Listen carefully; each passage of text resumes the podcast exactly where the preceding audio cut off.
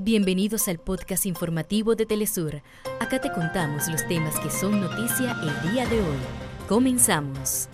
Venezuela emprenderá acciones legales por la violación de los derechos humanos durante más de 1.286 días, cuando estuvo secuestrado el diplomático Alex Saab en Cabo Verde y Estados Unidos.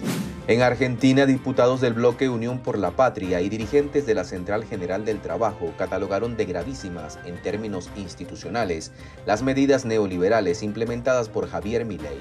El Parlamento de Cuba aprobó los objetivos y desafíos para avanzar en la estabilización macroeconómica del país en el contexto del Plan Económico 2024. Hasta acá nuestros titulares.